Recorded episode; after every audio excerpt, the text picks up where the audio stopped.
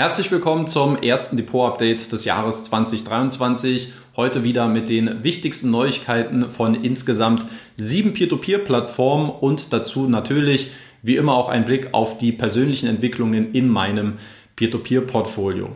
Bevor wir losstarten, aber noch eine ganz kurze Anmerkung, denn unter meinem letzten Video gab es einen Kommentar, dass euch wohl die Säulendiagramme deutlich besser gefallen als meine monatliche Übersichtstabelle, die zugegebenermaßen schon etwas überladen ist. Persönlich muss ich sagen, ich sehe sowohl Vor- als auch Nachteile bei beiden Optionen. Ich mich aber heute dazu entschieden habe, der neuen Variante mal eine Chance zu geben und entsprechend habe ich hier auch ein paar Grafiken vorbereitet. Seid bitte so lieb und schreibt mir mal in die Kommentare, welche der beiden Varianten euch persönlich besser gefällt und dann werde ich diese sehr wahrscheinlich auch bis auf weiteres erstmal anwenden. Insgesamt konnte ich im Dezember Einnahmen in Höhe von 462 Euro durch meine Peer-to-Peer-Investments erzielen, was somit meinen höchsten Einnahmen seit Januar 2020 entspricht.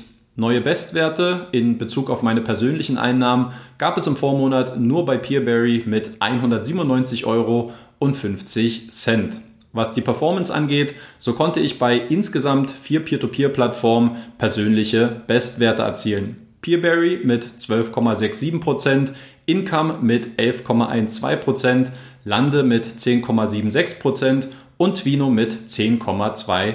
3%. Die Rendite bei Estate Guru, die entwickelt sich leider entsprechend der vielen Ausfälle auf der Plattform. Aktuell liegt diese nur noch bei 7,9%, was somit der niedrigste Wert für mich persönlich seit September 2020 ist. Und auch die Performance bei Bondora Portfolio Pro hat nun mit 2,36% ein neues historisches Tief erreicht. Insgesamt gab es im Vormonat drei Transaktionen. Ich habe jeweils 1000 Euro von Wire Invest als auch von Neo Finance abgezogen und dieses Geld dann anschließend auf Esgetted umgeschichtet.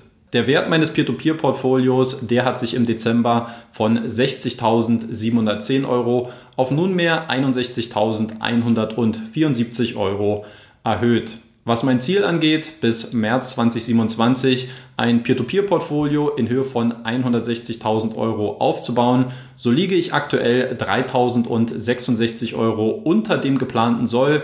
Mein Performance Delta ist zudem auf 2.255 Euro angestiegen. Dann schauen wir als nächstes auf die wichtigsten Entwicklungen bei den einzelnen Peer-to-Peer-Plattformen und was sich hier alles in den letzten Wochen getan hat. Trotz der durchaus schwierigen Begleitumstände aufgrund des Krieges in der Ukraine konnte Peerberry im letzten Jahr sehr gute 537 Millionen Euro an Krediten über den Marktplatz finanzieren.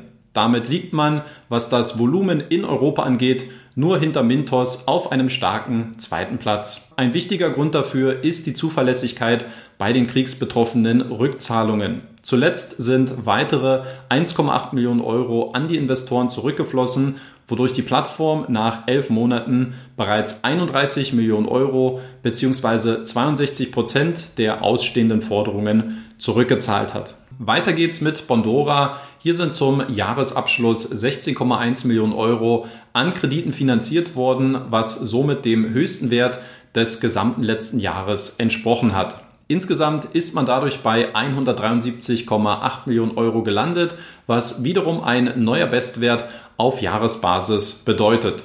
Wie auch schon im November sind auch im Dezember keine neuen Kredite aus den Niederlanden hinzugekommen. Man wartet stattdessen weiterhin die Performance der ersten Kredite ab. Wer sich zuletzt die Statistiken mal etwas genauer angesehen hat, der wird bemerkt haben, dass die historisch erzielte Nettorendite bei Bondora jetzt schon auf das Niveau von Go and Grow abgesunken ist. Ein Trend, der sich über viele Monate schon angedeutet hat und der aus meiner Sicht verdeutlicht, dass Bondora nicht nur ein Angebotsproblem, sondern in erster Linie ein Performance-Problem hat, was dann zu Maßnahmen wie dem Einzahlungslimit oder der Einführung von Go and Grow Unlimited geführt hat. Der Druck für die Plattform wird auf jeden Fall nicht geringer, denn aufgrund der immer attraktiver werdenden Verzinsung von Spareinlagen gehen bei unbesicherten 4% mit Go and Grow Unlimited über kurz oder lang die Argumente aus.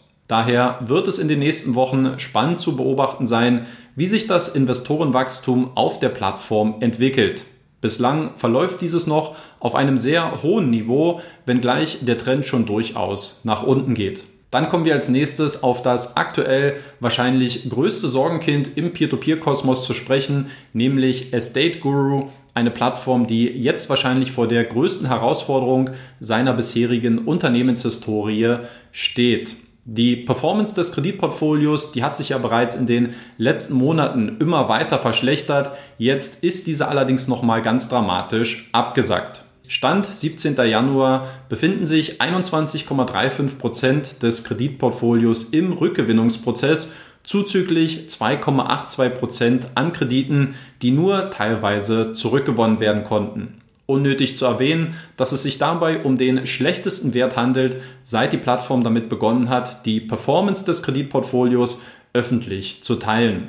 Besonders ausufernd scheint die Situation in Deutschland zu sein, wo sich mittlerweile die Hälfte aller Kredite im Inkasso-Prozess befindet. Sehr wahrscheinlich bin ich nicht der Einzige, der sich jetzt fragt, wie es so weit kommen konnte und was mich vor allem auch interessieren würde, wie die Gewichtung zwischen den internen als auch den externen Faktoren für diese derzeitige Gesamtsituation ist. Sprich, welche Fehler hat Estate Guru selbst bei der Akquise neuer Projekte in Deutschland womöglich begangen auf der anderen Seite, welche Einflüsse haben jetzt womöglich auch diese wirtschaftlichen Entwicklungen im letzten Jahr gehabt, dass die Kreditnehmer jetzt eben keine Rückzahlungen mehr leisten? Die Antworten auf diese jetzt wichtigen Fragen, die werden wir definitiv nicht mehr von dem Country Manager aus Deutschland bekommen, denn Björn Kombecher hat die Plattform zum Ende des Jahres verlassen und sich jetzt der Deutschen Bank angeschlossen. Gleiches gilt auch für die Marketingchefin Anja Seelinger, die sich zum Jahreswechsel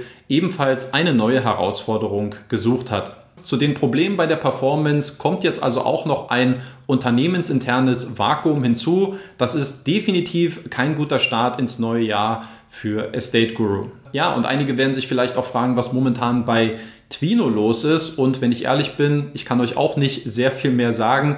Der Grund, dass es jetzt in den letzten Depot-Updates kaum noch Informationen zu der lettischen Plattform gab, das hat weniger was mit meiner durchaus wachsenden Skepsis zu tun, sondern vielmehr aufgrund der sehr überschaubaren Kommunikations- und Informationspolitik, welche die Plattform spätestens seit dem Weggang von CEO Anastasia Olenika erlebt hat. Persönlich habe ich ähm, proaktiv immer mal wieder auch versucht, hier in den Dialog zu treten, auch mit dem neuen CEO Henrys. Ähm, ich habe ihm hier mal auf Facebook geschrieben, ihm ein paar Fragen gestellt, aber die ähm, Kommunikation, die verläuft sehr, sehr zähflüssig und wenn es mal Informationen gibt, dann ist da relativ wenig mit dabei, was hier wirklich verwertet werden kann. Das trifft insbesondere auch auf die Situation in Russland zu. Hier ist die, ähm, der Status quo relativ unverändert, sprich die Hauptproblematik besteht nach wie vor darin, dass die Gelder einfach nicht aus dem Land, aus Russland nach ähm, Lettland transportiert und weitergeleitet werden können. Aber was eigentlich noch schlimmer ist, ich habe momentan nicht wirklich den Eindruck, dass Twino hier wirklich einen konkreten Plan besitzt oder einen konkreten Plan verfolgt, wie man diese ganze Situation ändern kann. Und die Folgen davon, die kann man relativ gut auch bei den Zahlen ablesen. Denn in den letzten sechs Monaten von 2022 sind nur einmal mehr als 2,8 Millionen Euro finanziert worden. Dadurch kommt man auf ein Jahresergebnis von nur circa 100 Millionen Euro, was somit die wenigsten Kredite seit 2016 sind, also dem ersten vollständigen Jahr der Plattform. Dann sind wir als nächstes bei Lande angekommen, wo es jetzt in erster Linie keine großen Neuigkeiten gibt, wo ich aber mal ein paar Sätze sagen möchte zum Thema Cash Drag. Denn viele haben es mitbekommen. Ich sehe es auch gerade, dass sehr viele sich über meinen Empfehlungslink bei Lande anmelden, da die Plattform für mich persönlich zu den ganz großen äh, Gewinnern des letzten Jahres gehört hat. Und jetzt entsteht natürlich eine sehr, sehr hohe Nachfrage, die auf ein sehr geringes Angebot trifft. Und deswegen wollte ich hier mal ganz kurz ein paar Sätze dazu sagen und auch adressieren, wie ich jetzt mit diesem Cash Track umgehen würde. Also die erste Maßnahme ganz klar, man muss jetzt einfach ein bisschen Geduld haben und auch Geduld zeigen aus meiner Sicht, denn es ist eine immer noch relativ kleine Plattform mit einem überschaubaren Angebot und zudem ist man jetzt gerade auch, was die Saisonalität angeht, gerade in einer Phase, wo kein wirklich großer Finanzierungsbedarf besteht. Das wird sich jetzt aber hoffentlich und ich denke auch zeitnah im Frühjahr ändern, wenn sehr viele saisonale Finanzierungen dann auch anstehen. Also ich denke, man muss jetzt hier vielleicht noch ein, zwei Monate mitbringen und dann hat man wieder auch eine deutlich größere Auswahl, auch was die aktuellen Angebote und auch Projekte auf der Plattform angeht.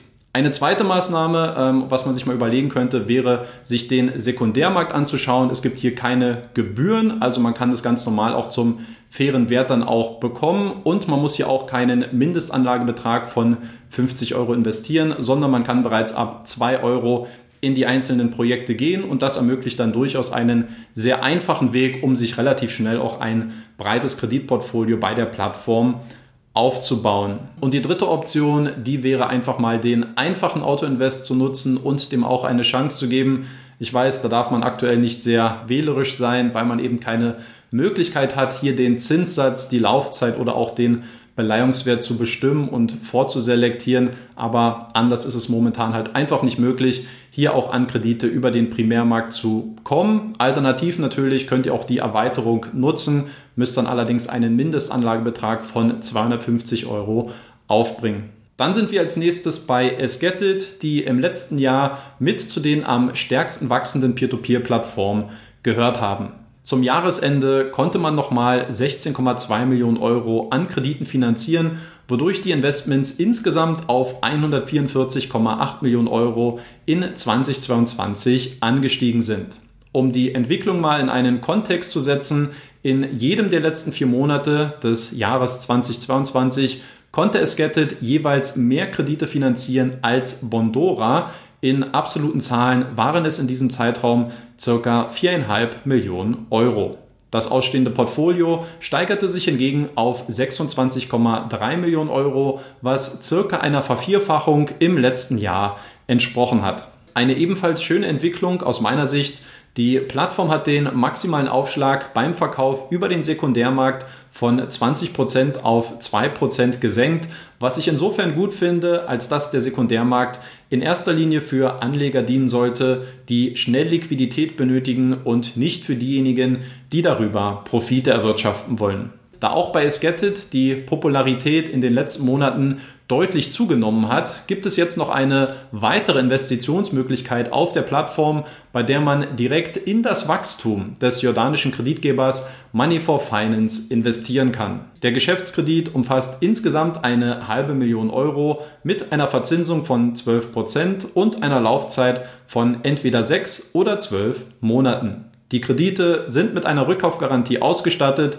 die Zinszahlungen erfolgen monatlich und die Tilgung wird am Ende der Laufzeit zurückgezahlt. Zum Abschluss schauen wir auch noch ganz kurz auf Income Marketplace, wo man zuletzt auf das Jahr 2022 zurückgeschaut und gleichzeitig auch einen Ausblick auf 2023 gegeben hat. Und da dürfen sich Anleger vor allem über eine Sache freuen, nämlich mehr Liquidität. Unter anderem plant man die Einführung eines Sekundärmarktes als auch den Start einer Early Buyback Option, bei der Kreditgeber mit längeren Laufzeiten auch freiwillige Rückkauftermine zu einem früheren Zeitpunkt angeben können. Zudem plant man auch eine Art Renditekurve einzuführen, von der insbesondere die Anleger profitieren sollen, die ihr Geld über einen längeren Zeitraum hinweg anlegen. Weitere Details soll es dann im Verlauf des Jahres geben. Damit können wir das erste Depot-Update des Jahres 2023 erfolgreich abhaken. Ich sage abschließend noch vielen lieben Dank für eure Aufmerksamkeit. Tut mir bitte noch den Gefallen und hinterlasst eine Bewertung für dieses Video und lasst mich dadurch wissen, ob euch dieses Video gefallen hat oder nicht. Falls es Fragen gibt, Anregungen oder Kritik, dann nutzt dafür gerne die Kommentarfunktion. Wie immer lese ich mir eure Zeilen sehr, sehr gerne durch. Euch eine schöne Woche, passt auf euch auf und wir sehen uns dann beim nächsten Video hoffentlich wieder. Haut rein und ciao.